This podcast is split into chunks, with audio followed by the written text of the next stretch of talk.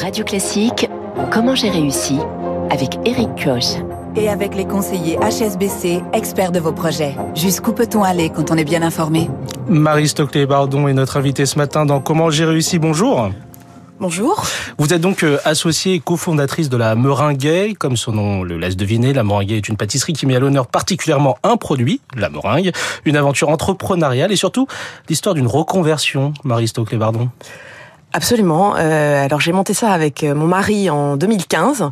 Euh, la pavlova, qui est effectivement un dessert à base de meringue craquante et moelleuse, de crème fouettée et de fruits frais, euh, et notre dessert préféré. Et donc j'avais commencé à le faire chez moi. Et puis c'est parti d'une plaisanterie parce que il m'a dit c'est trop bon, faut qu'on en fasse un business. Et comme en fait on avait tous les deux bu un peu l'entrepreneuriat dans le biberon.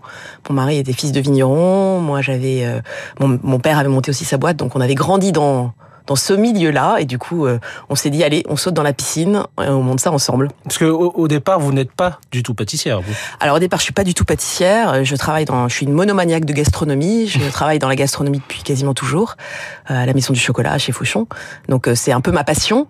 Euh, et là, effectivement, j'ai fait de ma passion euh, mon métier. Alors, on a une équipe de pâtissiers qui est beaucoup plus pro que moi maintenant.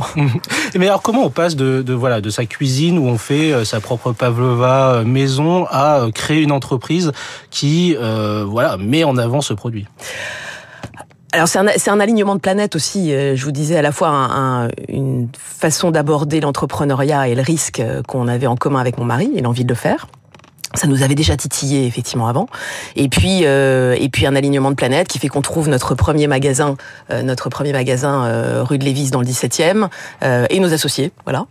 Et aujourd'hui, c'est combien de boutiques euh Alors aujourd'hui, c'est cinq magasins, donc euh, quatre dans Paris et un à Neuilly-sur-Seine. Donc on est dans plusieurs rues de bouche euh, dans Paris. Euh, c'est un site marchand sur lequel on peut effectivement commander, se faire livrer ou venir chercher en magasin. Et puis c'est euh, au-delà de la pavlova où on a donc cinq recettes toutes les semaines qui changent selon les saisons. Donc là, je vous en ai amené une effectivement qui est notre best-seller euh, crème fouettée, citron vert, framboise et fruits de la passion. En tout cas, bon, les auditeurs le voient pas, mais elle, elle a l'air très très belle, elle est très bonne. Et on a complété avec euh, la meringue, c'est aussi euh, des macarons par exemple. Donc on a une collection de macarons. On a reproduit une recette de pavlova. Euh, et puis on a complété par des petites brioches que je vous ai aussi amenées pour le petit déjeuner. mais, mais pourquoi la meringue? Ben Alors d'abord parce que j'aime ça. Euh, C'est- donc, C'est c'est un bon début. ça c'est une première voilà, c'est une première bonne raison. Euh, et puis aussi parce que et que la pavlova est vraiment un dessert qui est complètement dans les envies de que nous avons aujourd'hui, c'est-à-dire c'est à la fois beaucoup de simplicité. Mhm. Bon, c'est un peu compliqué à réussir, euh, la meringue en particulier, euh, mais beaucoup de simplicité, euh, de saison, euh, pas trop sucré puisqu'on sucre pas les crèmes fouettées.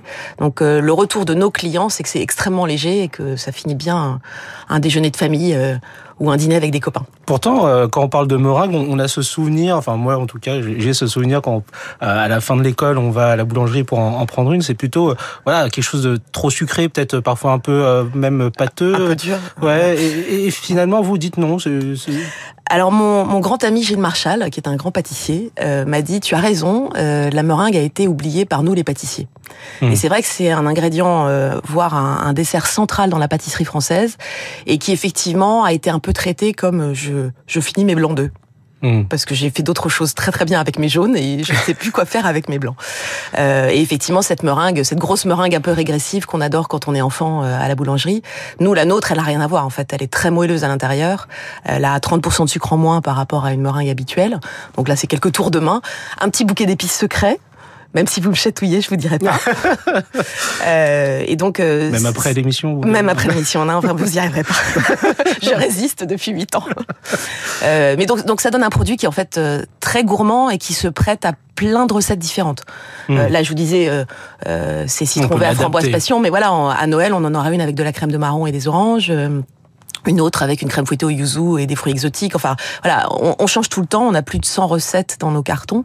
Donc, euh, nos clients nous disent aussi, c'est super, c'est jamais la même chose chez vous. Alors, euh, votre changement de carrière est intervenu assez tard quand même, euh, enfin sans donner votre âge. Euh, euh, ça- c'est intervenu après les 40 ans, après presque 20 ans de carrière, si je me trompe pas. Est-ce que ça n'a pas été un peu difficile au début, en tout cas?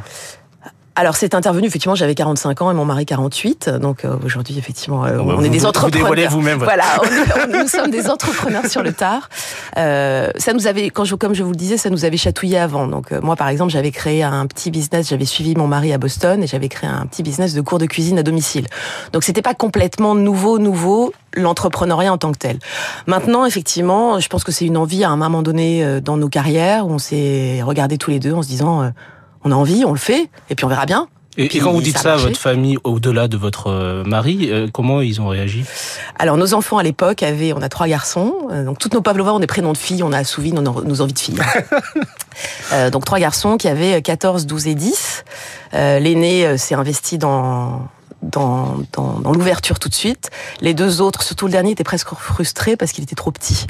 Mais c'est euh, bah, c'est un peu le quatrième euh, le quatrième enfant de la famille. Hein. Donc euh, on, on vit avec la meringue à la maison. et, et pour la suite, alors c'est quoi? C'est d'autres boutiques, d'autres recettes? Ouais, alors euh, d'autres boutiques, d'autres, alors bien sûr de l'innovation. On, on a un fraisier meringué qui arrive bientôt.